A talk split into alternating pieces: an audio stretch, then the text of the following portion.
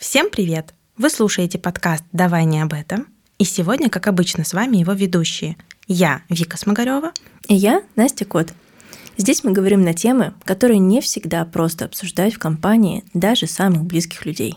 Сегодня мы решили обсудить тему отношений, и казалось бы, что на самом деле эта тема довольно обсуждаема, и люди даже часто делятся переписками со своими партнерами для того, чтобы получить другое мнение, но кажется, что сегодня мы можем рассмотреть более глубокий уровень того, что такое отношения с партнером, какие чувства мы испытываем внутри этого, и обсуждать уже не уровень действий, когда что-то кто-то сделал, и мы об этом говорим, а уровень более глубокий, про то, как строить такие отношения возможно, как их поддерживать, какие кризисы отношения встречают, и, может быть, подсветить, что вы не одиноки, и мы не одиноки в том, с чем мы сталкиваемся.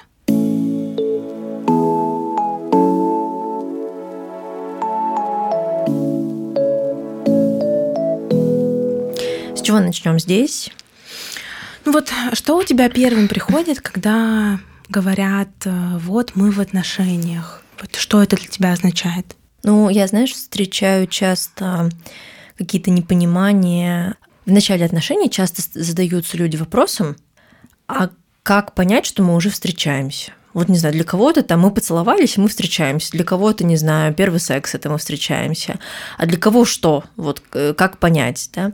И мне кажется, что это в каком-то смысле определяет, ну не знаю, серьезность, что ли, намерений. То есть для меня отношения это когда два человека договариваются быть вместе какое-то время, кстати, не обязательно продолжительное, но какое-то время провести вместе, какой-то кусок жизни.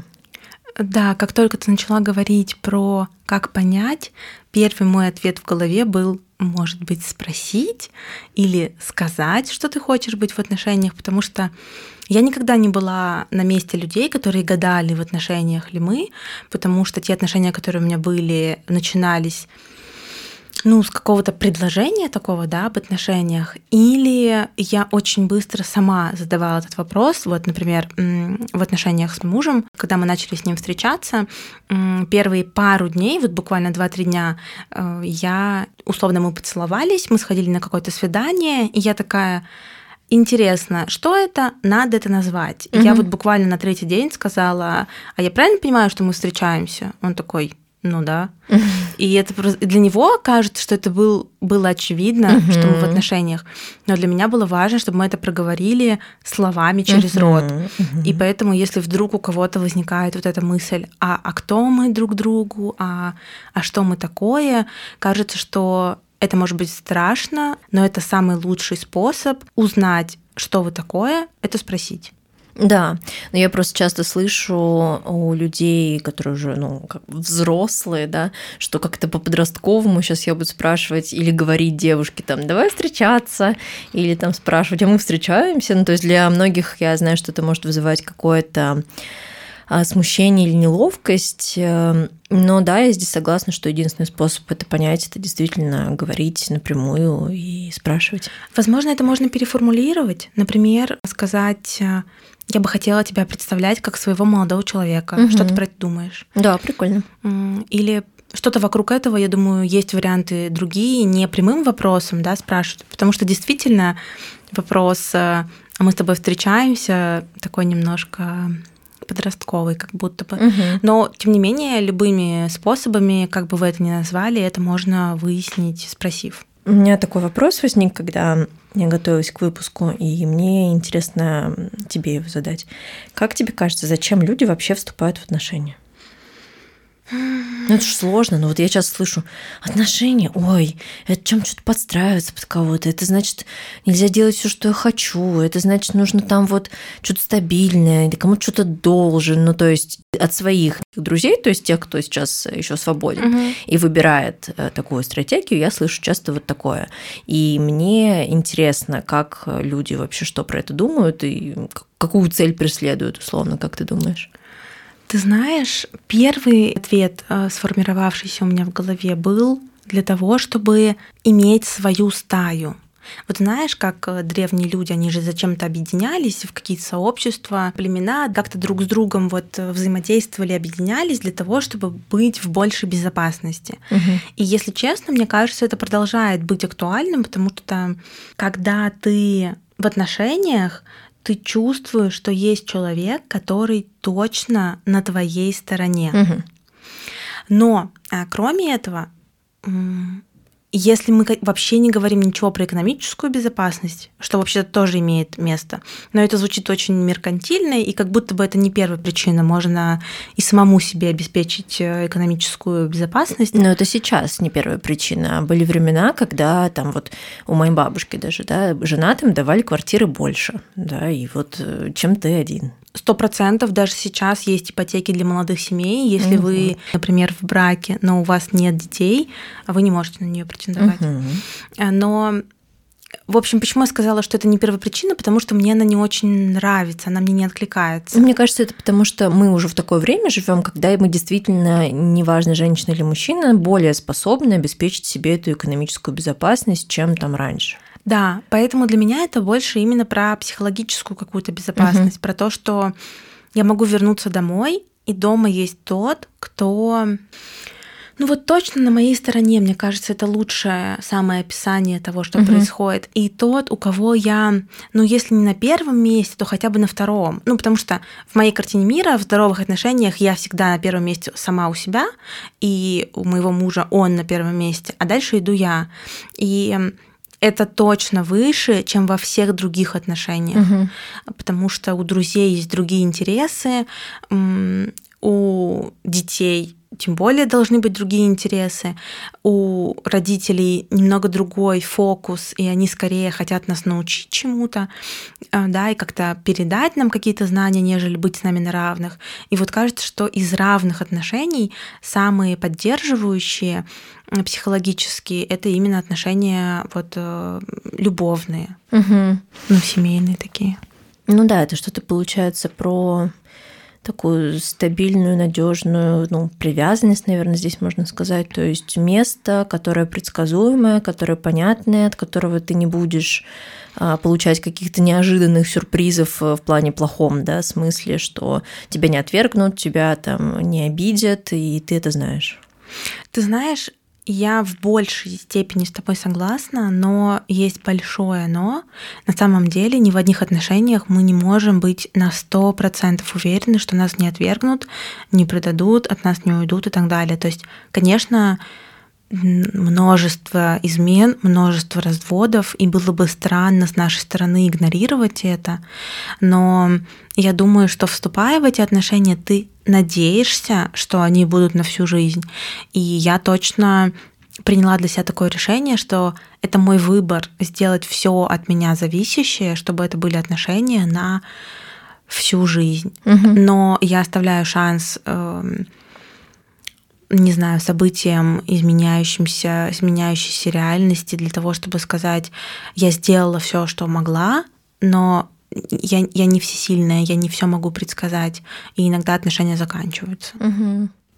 Ну да, то есть получается такой выбор людей быть друг с другом и быть вообще а, в диаде да, с кем-то. Это про то, что а, ну, что это как будто увеличивает вероятность получать вот эту поддержку, принятие и опору, а, когда мы выбираем быть в отношениях, чем когда мы выбираем быть вне них. Да. И на самом деле возможно быть вне отношений даже немного безопаснее. Вот я сейчас сама себе противоречу, но я думаю, ты поймешь, про что я говорю. Когда я не в отношениях, я не должен открываться кому-то настолько сильно, как когда я в отношениях. Угу. И если я нахожусь в отношениях, я одновременно чувствую себя в безопасности относительно другого мира, но я подвергаю себя в некотором смысле опасности, я становлюсь уязвимым для того партнера, с которым я в отношениях нахожусь. То есть он про меня знает так много, uh-huh, uh-huh. что ну, может условно сломать меня, да, то есть он будет ранить меня в самые больные места. Ну да, или даже банально воспользоваться этим там в какой-то момент, зная какие-то слабые зоны или зоны да, уязвимости, и может действительно этим воспользоваться. Это правда. И мне кажется, что это такой поинт, который может останавливать многих людей. И ну, понятно, что сейчас размышляем из какого-то своего представления и своего опыта отношений, но я думаю, что вот эти скелеты в шкафу и какие-то секреты, которые есть у партнеров друг от друга, они в разной степени у каждой пары. И я точно вот по опыту могу сказать, что встречаю людей, которые ну, на полном серьезе, не знаю, могут быть там 8-10 лет вместе, и говорить, что там мы вот только последний год, не знаю, стали откровенничать, или это про меня человек не знает.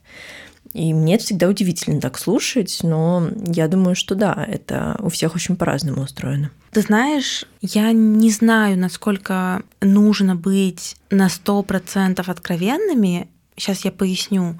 Но, например, я не хочу знать про каждую переписку, или я не хочу знать про какие-то вещи, которые были в прошлом и сейчас никак не аффектят, да, не дают эффекта никакого на текущее состояние.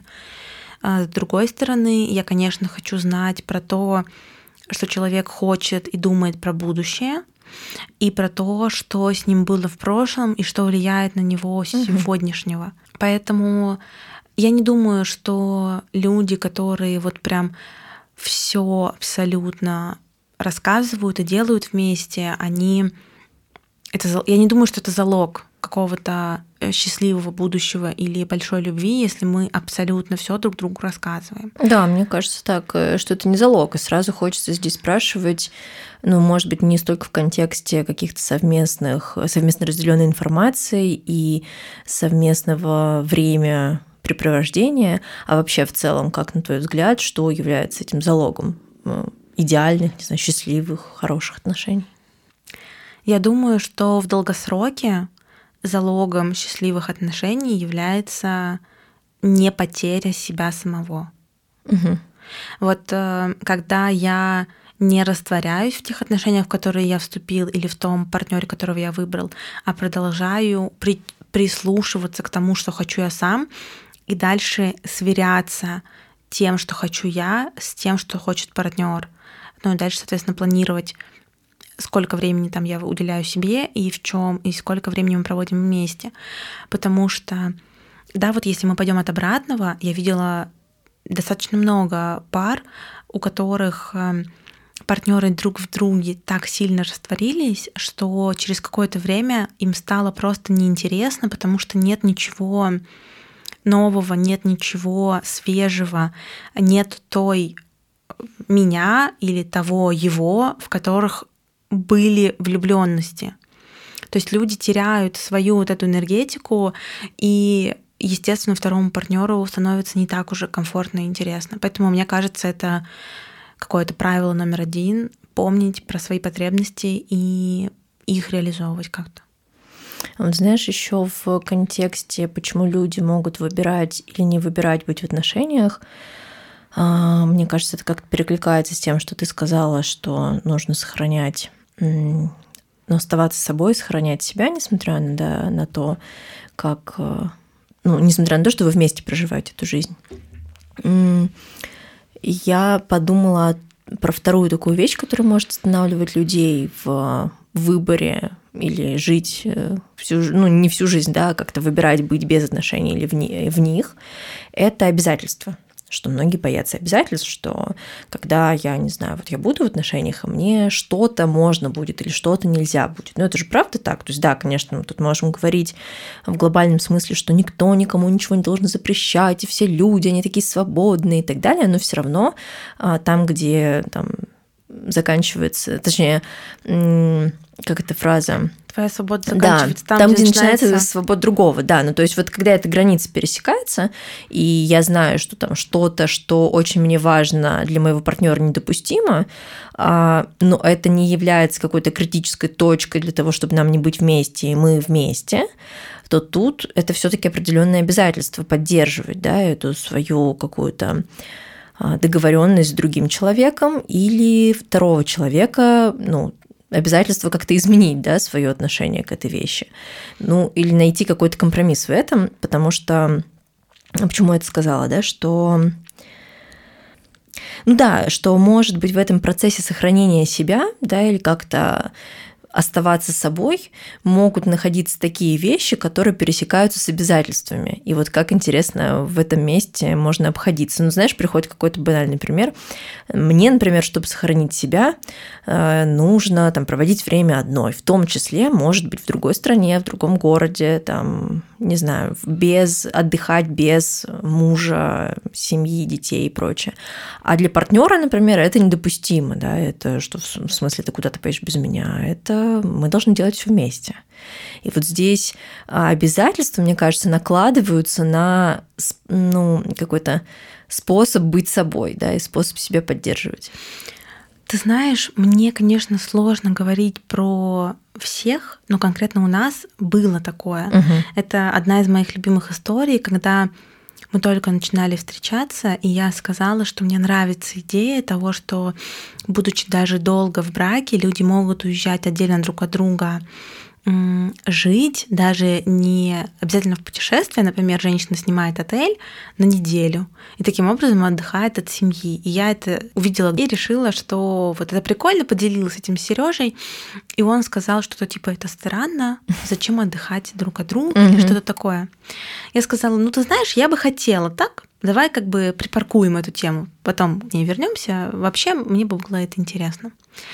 И объяснила ему, почему потому что люди притираются, потому что люди устают от быта, и кажется, что сменить картинку, заново посмотреть друг на друга, как на незнакомцев, это очень освежает отношения. И в итоге буквально через, ну я не знаю, может быть, месяц после этого разговора его ребята позвали кататься на сноуборде, а я не катаюсь. Угу. И он хотел, но было видно, что не хотел ехать один, потому что вроде как мы планировали всегда вместе отдыхать. я ему сказала, ты что, не надо из-за меня отказываться от своего увлечения, я вряд ли в ближайшее время встану, в смысле на сноуборд uh-huh. и кататься, а тебе это важно, езжай. И получилось так интересно, что он поехал и такой, слушай, это прикольно, реально, ну, отдыхать по отдельности, что... А я в этот момент поехала к родителям в Калининград.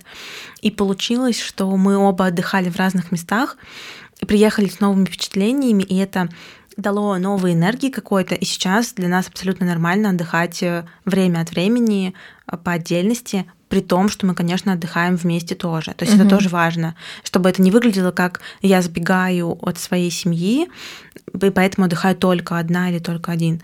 Поэтому, отвечая на твой вопрос, кажется, что все можно обсудить и найти аргументы какие-то.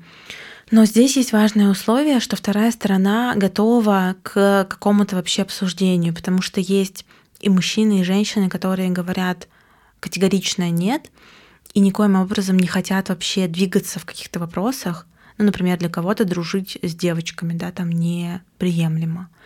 И вот как поступать в таких случаях, наверное, я не очень понимаю. Как, как ты думаешь, что тогда делать? Мне знаешь, кажется, что ну, тут Основная загвоздка в том, что когда люди ну, не знаю, опасаются вступать в отношения, в отношения, или уже вступают в них, но думают, что им что-то нельзя, или другой партнер как-то плохо отреагирует, это чаще всего их картинка э, того, что такое обязательство и что такое правильные отношения. Да. То есть пока это не совместный какой-то продукт совместного творчества, то это просто ну, твоя иллюзия по факту, в которой ты живешь.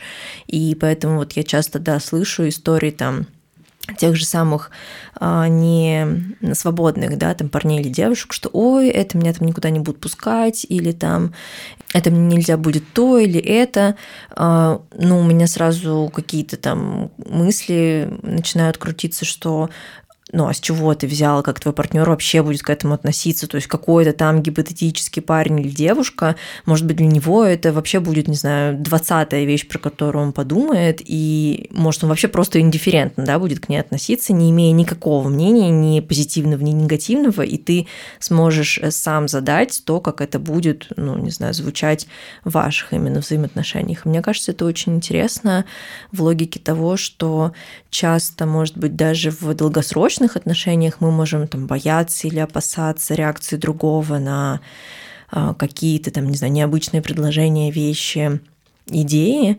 но пока это не проговорено вслух, это остается просто уровнем там, опасений или иллюзий. Я точно присоединяюсь к мысли, что очень много вещей мы сами придумываем в своей голове. Это наша какая-то картинка, которую мы взяли, неважно, из э, предыдущего опыта или из просто фильмов, э, сценариев вокруг нас. Но еще я подумала, что это также работает и в других отношениях. Например, э, у меня есть друзья, с которыми я какое-то время проводила досуг только одним образом. Ну, например, только бар угу. или только настолки. А потом неожиданно я вдруг поняла, что с ними можно сделать еще что-то, и им это тоже может быть интересно. А до этого я, ну, буквально годами, там, два года, например, могла думать, что вот, ну, вот с этими друзьями только так uh-huh. мы можем. Вот с ними в музей мы не пойдем. Uh-huh. Uh-huh. А потом я такая, а почему мы не пойдем с ними в музей? Да. А я спрашивала, а может им интересно это uh-huh. тоже?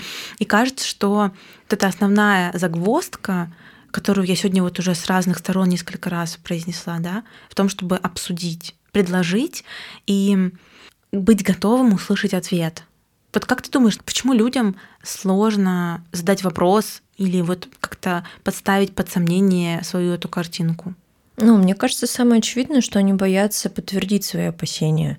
Ну, то есть вот я сижу и думаю, что да, они не согласятся, там, они только про вот эту часть, или там партнер, он только вот это любит, а вот это не любит. Угу. А, не знаю, сделав вывод на основании какого-то, может быть, вообще своих только суждений, может быть, на основании какого-то единичного случая, где там была получена там реакция, хотя тоже а, реакция человека от стольких вещей зависит, и, может быть, там партнер отказался, не знаю, куда-то идти или ехать, или встречаться с кем-то, потому что он устал и не хотел, и в не было настроения, а вообще в другое время он не против. Но из-за того, что один раз, условно, этот ответ негативный был получен, то ну, мы делаем вывод, что как бы это распространяется на все остальное тоже, да, на все остальные разы.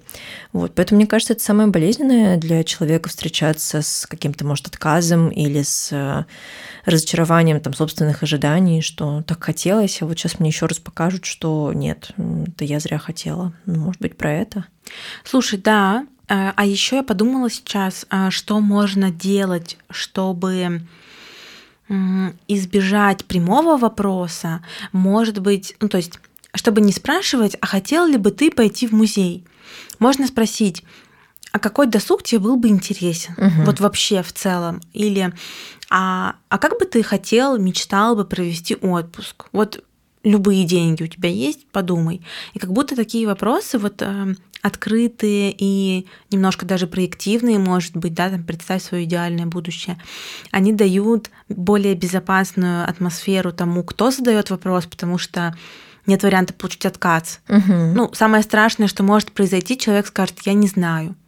Ну или он скажет какую-то такую картинку, которая с твоей не бьется. Да, но даже в этом случае ты можешь сказать, слушай, интересно, а вот я бы думала, вот такое я бы хотела, а тебе такое как? То есть не с конкретным уже предложением пойдем, да, или давай делай, а вот в целом я бы, ну я не знаю, давай что-то такое болезненное возьмем, например, не хотела бы я готовить вообще больше еду. Вот я бы хотела... сейчас к самой жаркой теме перейдем. Да, вот я бы в идеале хотела, чтобы у нас был повар, который бы все нам готовил. И мужчина такой, как же так? Ты же свою энергию передаешь. И тут можно же чуть-чуть как бы хитрее, да, обходить эту тему и не говорить напрямую, ах так, ну все, тогда я, я не хочу с тобой жить, раз ты такой, не знаю, не, как это называется? Прогрессивный? Да, потому что ты, ну, я тоже не прогрессивная. Э, потому что ты такой непрогрессивный, значит, хочешь, чтобы я э, за плитой стояла. А тут можно сказать, слушай, а а вот как ты себе это видишь? А почему ты не хотел бы? Это же вкусно, мы вот в ресторанах едим, там классно, вкусно. Точно вкуснее, чем я готовлю, например. Ну и как-то немножко порасшатывать эту тему. Вот кажется, что это тоже способ. Угу. А я еще подумала, что Э, хорош, ну вот ты сказала, да, что так спросить, как человек это видит, а мне кажется, что у людей может правда быть не, ну не знаю, какое-то свое видение и не они могут даже о чем-то не представлять, не, не думать о том, что такое возможно. Вот э, условно, мне, наверное, подходит вариант, когда я говорю, а я хочу вот этого. И человек такой, о, ничего себе, такое есть. А я даже не знал, что ну, такое может быть. Ну, то есть, правда, я слышу иногда какие-то там вообще вещи, не знаю, классные фестивали или какой-то классный там спортивный опыт, путешествия. Я иногда узнаю и думаю, блин, я даже не могла знать, что я этого могу хотеть, потому что я не знала о существовании этого. Мне тоже кажется, это очень такой расширяющий момент. Да, э, но это тоже стоит усилий.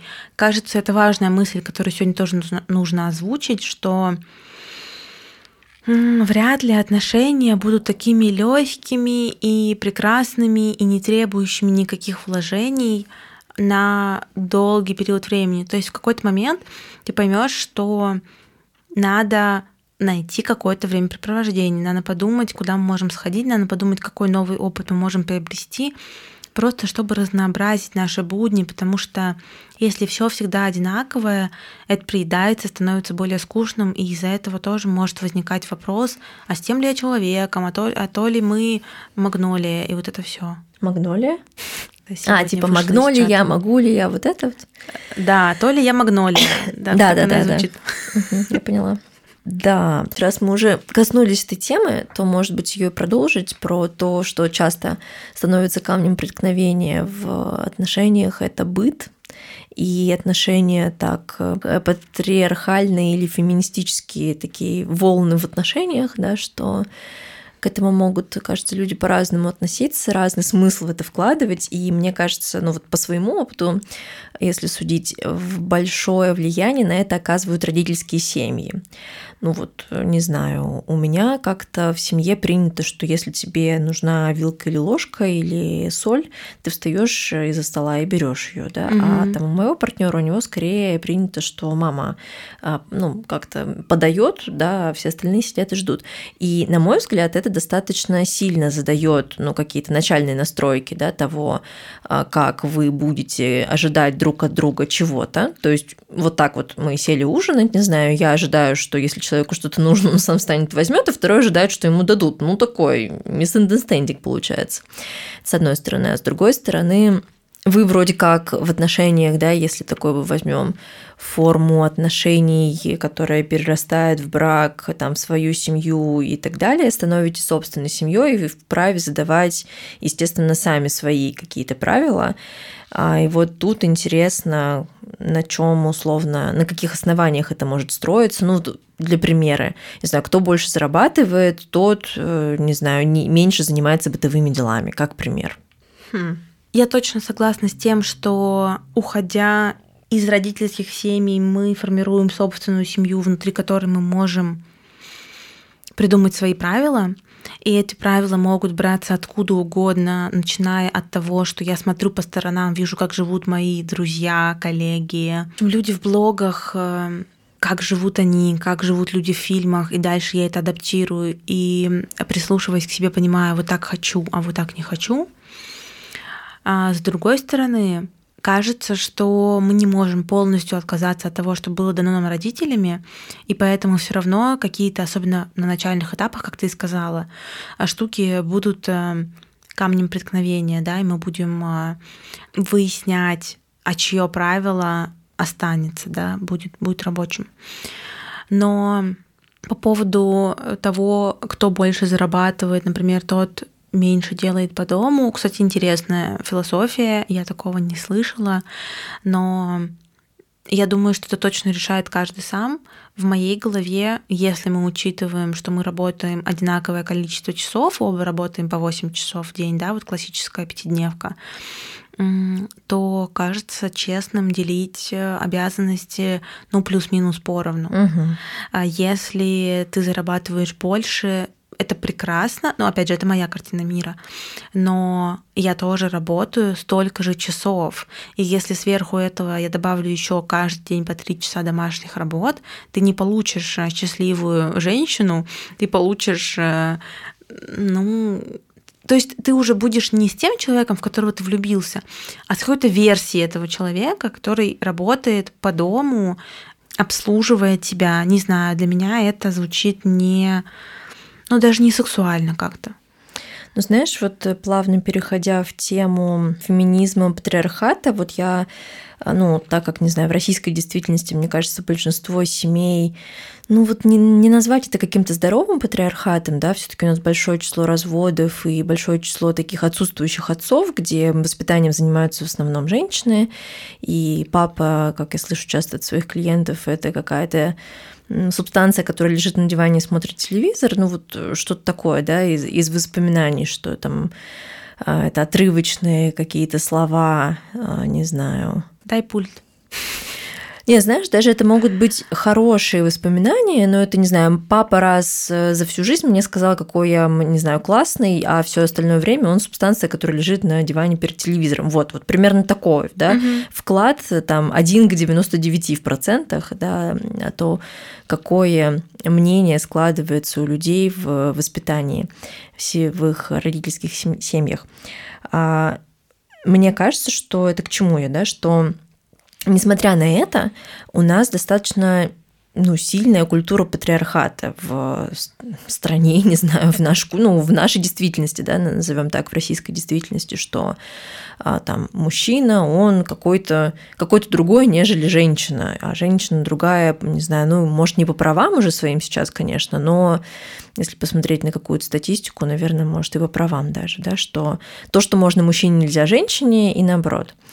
А, и это наталкивает меня на мысль, что у каждого из партнеров могут быть какие-то свои потребности.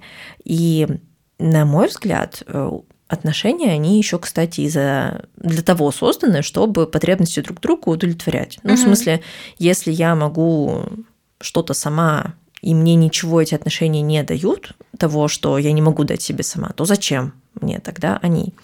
То есть какой-то тут взаимный такой обмен, вот наполнение, оно происходит. И если вдруг у моего партнера есть потребность в том, что о нем, чтобы о нем заботились, не знаю, готовили, убирали, гладили рубашки, я вот, кстати, сразу своему партнеру сказала, что ненавижу гладить. И теперь мы ходим оба в мятом, и когда ну, просто как бы на это смотрю, думаю, блин, наверное, со стороны все думают, что я какая-то плохая девушка, плохая хозяйка.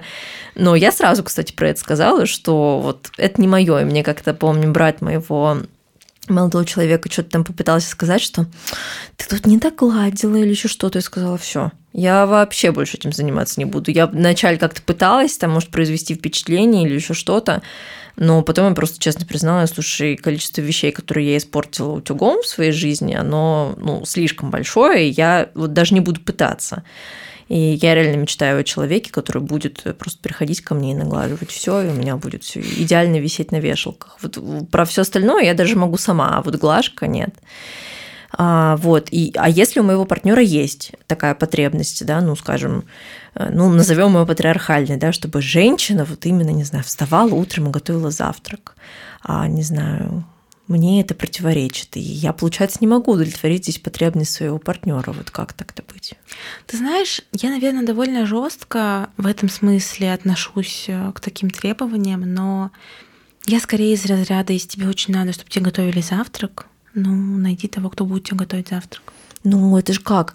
Это из-за одной, ну, условно, какой-то несходимости в этом – она... Ну, Но если а... это настолько важно, что ты не готов согласиться с тем, что ну, я не знаю, ну, вот три раза я готова встать тебе сделать завтрак, uh-huh. а три раза или там четыре будешь вставать ты, или мы будем заказывать этот завтрак, uh-huh. или мы реально найдем человека, который будет к нам приходить и готовить этот завтрак, такое сейчас тоже возможно. А если ты говоришь, нет, только ты, uh-huh. моя женщина, должна мне своими руками приготовить, а почему я должна идти на уступки? Uh-huh. Но тут тоже, наверное, важно понимать, с кем мы разговариваем. Какой-то женщине это не будет так противоречиво, как мне сейчас. Угу. Но я бы сказала, а я что, кухарка?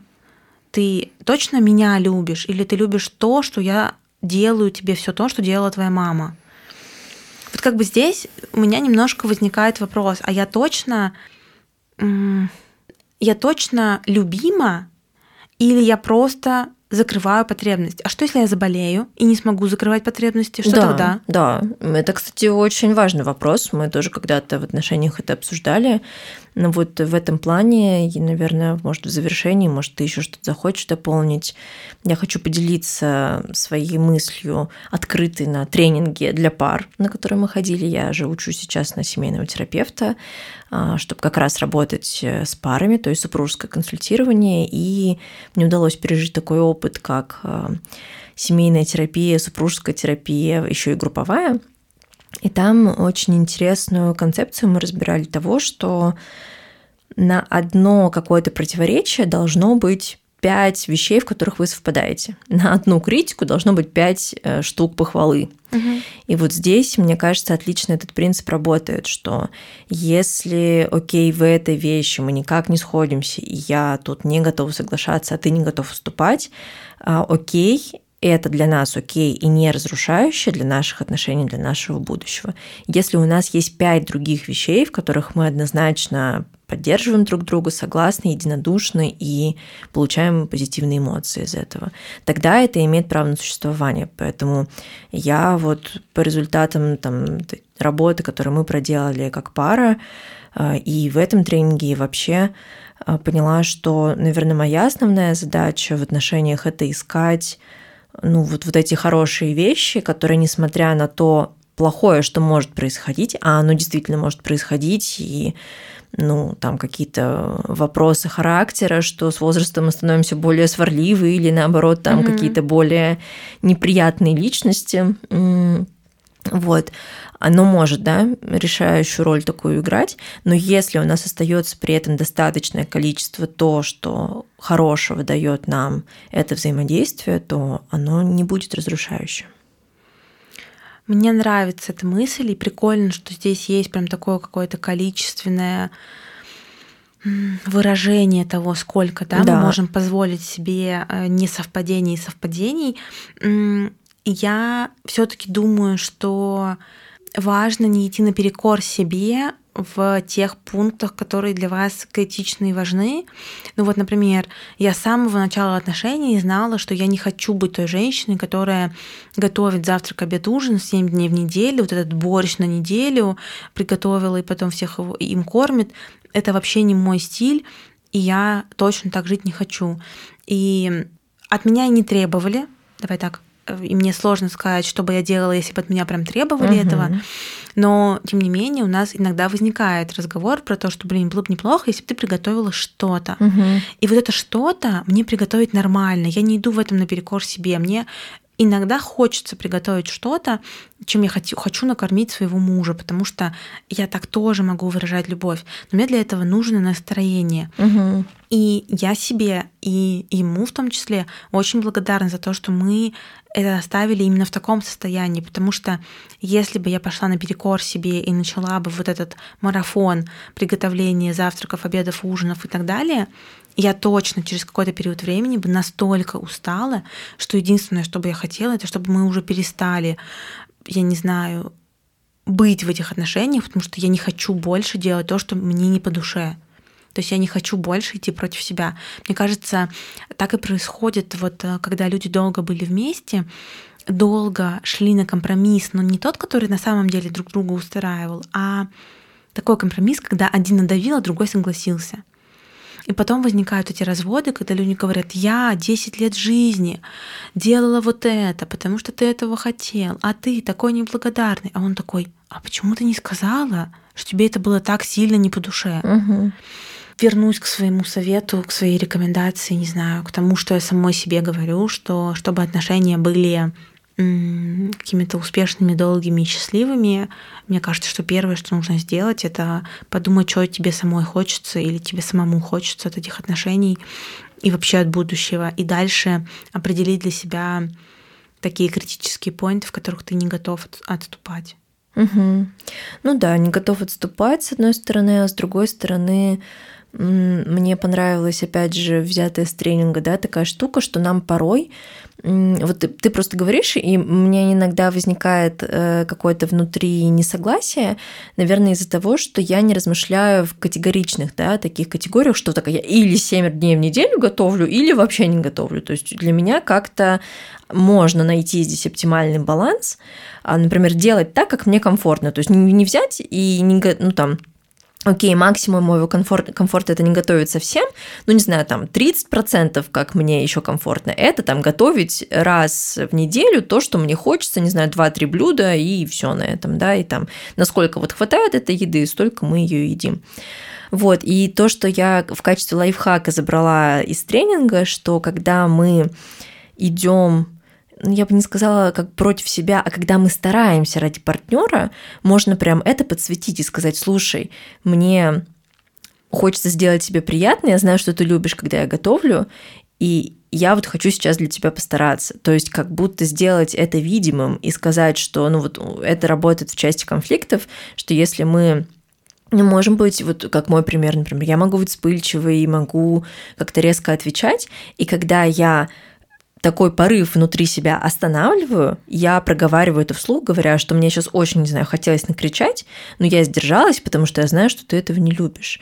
И это не так, что типа смотри, какая я молодец, а это показывает другому, что я делаю что-то, чтобы наши отношения сохранить и сделать их лучше. Ты знаешь, я тебя слушаю и ловлю себя на мысли, что вижу сходство с тем, как проводятся переговоры, угу. потому что там нужно подготовить эм, свои позиции, наилучшую позицию, да, наилучший вариант вообще не готовить, а крайняя позиция это готовить, не знаю, четыре раза в неделю, а реалистичная это готовить там два раза в неделю. И дальше, когда ты проговариваешь свои уступки, например, я уступаю, говорю, я готова готовить для тебя, но только, например, два раза в неделю, потому что я знаю, как это для тебя важно. Я проговариваю для него уступку, это делает видимым угу. то, то, ту уступку, которую я уже сделала, и показывает действительно намерение вот этой позиции вин-вин, выиграл-выиграл. Угу. Я выиграю, и ты тоже от этого выиграешь. И это очень интересно, что по факту то, как мы переговариваемся внутри отношений, равно как мы переговариваемся в бизнесе э, с коллегами на собеседованиях и так далее. И почему я говорила, да, почему тебе показалось, что я категорична, Наверное, как раз потому, что я не проговорила вот эту серединную позицию, угу. но, конечно, она есть. И, конечно, вариантов намного больше, чем мы здесь можем придумать. И, как ты сама уже сказала, есть семьи, в которых ты такой «Ого!» и так тоже можно было. Ну вот, например, я совсем недавно узнала, что есть люди, которые живут с тобой в одном доме, например, и они любят готовить, и они готовы готовить на несколько семей, а вы у них как бы покупаете эту еду, то есть это даже не доставки какие-то. Я не знаю, насколько это условно проверенная еда, но в целом звучит очень прикольно. Угу. И даже такое возможно, если вы задались целью найти решение вашему какому-то камню преткновения. Угу. Да, тема, в общем, захватывающая, можно говорить вечно, но нам, надо, нам пора заканчивать на сегодня, поэтому спасибо, что были с нами. До новых встреч!